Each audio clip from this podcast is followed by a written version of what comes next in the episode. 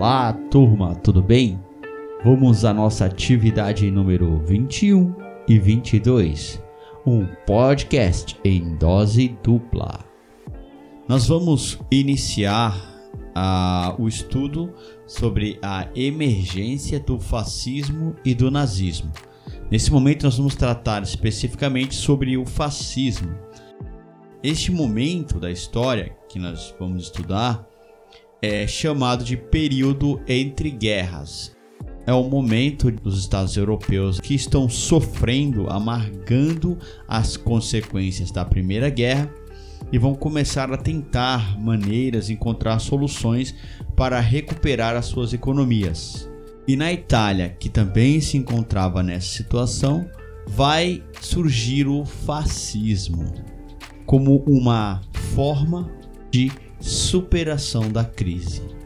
É um tema muito atual, né? Visto que normalmente nós, nós ouvimos falar a respeito do fascismo, um chamando o outro de fascista, acusando governos de fascismo. É um bom momento para a gente compreender melhor é, sobre o que foi o fascismo, especificamente o fascismo na Itália, né? E a relação dele com o nazismo também. Ambos nós podemos chamar de, de sistemas totalitários, de estados totalitários, onde você tem uma figura de um líder que é cultuado, de certa forma, pelo povo, pelas massas, e nós temos aí um Estado que vai intervir na maneira como as pessoas vivem, dizendo o que é certo, em prol de de, de, conservar o que é bom, né? Defendendo valores tradicionais, né? Para manter a sociedade num padrão que que eles vão apontar que num passado não tão distante era tudo melhor, era tudo bom. Então há um revisionismo do passado, né? São características desses regimes para se exaltar, para se elevar a figura do líder tem que ter um ideal. O ideal é resgatar, preservar padrões sociais. Né? Então, essa revisão do passado é uma das características desse regime que vai buscar o que a mobilização das massas em prol dos seus ideais, alimentando com uma ideia de salvacionismo, se apresentando como solução, como uma maneira de salvar essas pessoas de suas frustrações frustrações com o governo, frustrações com o sistema econômico do país.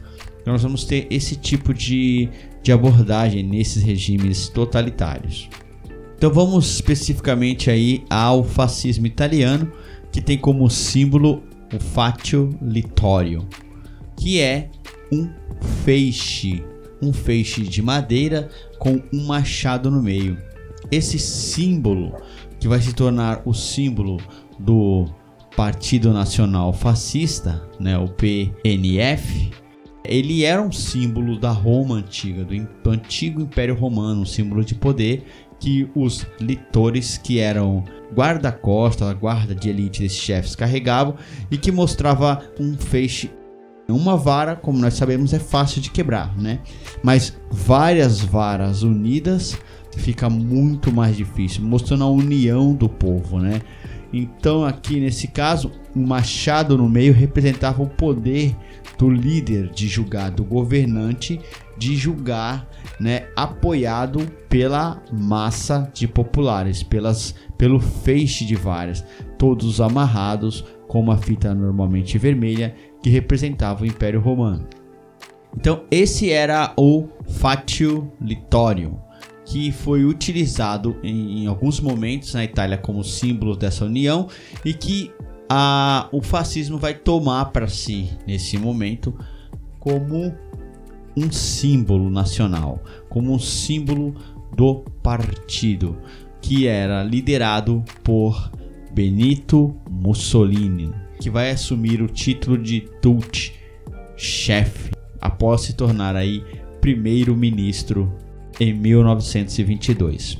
Em resumo, o símbolo representava o feixe, o povo, né, que apoiava o líder, que era o machado, o Dutch. no caso Benito Mussolini. Tudo bem? Retomando aqui, a Itália participou na guerra primeiro do lado dos impérios, depois a Itália ela vai, a gente sabe que ela mudou de lado na Primeira Guerra Mundial e acabou aí vencendo, mesmo sendo um país vencedor, o seu território sofreu com a guerra, né? assim como os outros países da Europa, por conta dos danos causados pela guerra, a, Itália vai passar por um momento de crise e essa crise vai gerar o que? Uma instabilidade social também. Vai haver conflitos, nós vamos ter aí os trabalhadores da, do setor industrial insatisfeitos e se organizando em protesto. A presença muito forte do anarco-sindicalismo, que nós já vimos em aulas anteriores, inclusive que vai atuar aqui no Brasil, que representava aí uma visão, uma ligação com o comunismo. E esse partido comunista italiano vai ameaçar de certa forma, né, a visão de algumas pessoas, por quê? Porque nós estamos vivendo aí um período em que o mundo viu além da violência da guerra, ele viu a revolução comunista, a Revolução Russa, mudar a Rússia. Então muitos vão ficar com medo dessa mudança por não conhecer o que estava acontecendo e também por conta da violência que vai começar a surgir né, dentro do regime comunista na Rússia. E aí, nessa época, a Itália que vivia numa monarquia parlamentar, ou seja, o rei governava com auxílio do parlamento. Então, o rei vai sofrer uma pressão, porque vai surgir como líder político aí o Benito Mussolini, e em 1919 ele vai passar a articular uma organização de caráter paramilitar, junto com ex-combatentes, que vai acabar recebendo o nome de Fátio de Combatimento, ou seja, feixe de combatimento. Remetia ao símbolo que nós já falamos, o Fátio Litório. E aí, em 1920, Mussolini vai transformar essa organização paramilitar, esse, esse grupo de soldados aí que seguiam o ideal fascista, é, em uma organização política, em um partido político. E vai criar o Partido Nacional Fascista, o PNF. Em 1922, esses fascistas vão promover a, a famosa Marcha sobre Roma e essa marcha vai pressionar o rei Vítor Manuel III. O, o rei vai nomear o Mussolini como primeiro-ministro. Lembrando que o primeiro-ministro é como se fosse um presidente, que é quem realmente governa junto com o parlamento. E aí o Mussolini vai se encarregar de formar um novo governo na Itália. Esse movimento fascista ele vai chegar com uma oposição. Oposição a quem? A ideologia comunista que estava forte com o Partido Comunista e também oposição ao liberalismo. Então ficou complicado, né? Porque geralmente o comunismo é o oposto ao liberalismo. Os fascistas vão ser uma terceira via, eles vão ser vão fazer oposição ao comunismo em certa parte e vão fazer oposição também ao liberalismo vai haver uma forte intervenção do governo na economia. Então a gente tem aí um regime que nasce como uma oposição anticomunista e antiliberalismo.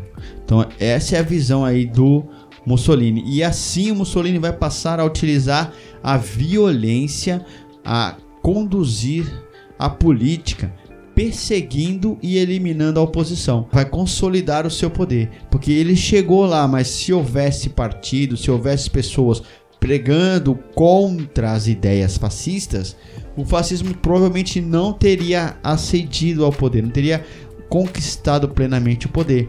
Mas como ele foi eliminando a oposição, ele garantiu o seu lugar no poder na Itália, ok? E vai dar certo a princípio, né? Em 1925, o regime fascista ele já vai conseguir aí, promover a recuperação econômica da Itália. Também controlou organizações dos trabalhadores, ou seja, aqueles protestos, as greves foram controlados e as empresas também resolvendo e controlando o país, né? E Mussolini vai assumir o título, como nós já falamos, de Dutch, ou seja, chefe, mostrando o personalismo, tem uma relação aí direta, né, com o povo, vai fortalecer o traço de culto à personalidade que é comum nesses regimes totalitários. Um líder que as pessoas admiram porque tem moral, porque se coloca como o cara certo, contra o que tem de errado em todos os lugares, se apresenta como um herói, como um salvador, né, como um messias, né, alguém que veio para salvar e levar o país a um futuro glorioso. E o regime fascista como nós vimos, vai ser o sistema de governo que vai levar a Itália à Segunda Guerra Mundial, lutando ao lado da Alemanha. Essa foi então a nossa aula, né, pessoal? São muitas informações, tem muita coisa para a gente falar, né? Mas só para a gente ter uma noção a respeito do fascismo, nós vamos continuar esse assunto ainda na próxima semana a gente vai tratar a respeito de, das características aí do fascismo. E vamos também falar um pouco sobre o movimento antifascista, né? os chamados antifas, que é parte do debate atual, tá bom? Bem, pessoal, obrigado por ouvir o nosso podcast. Até a próxima aula. Valeu. Tchau, tchau.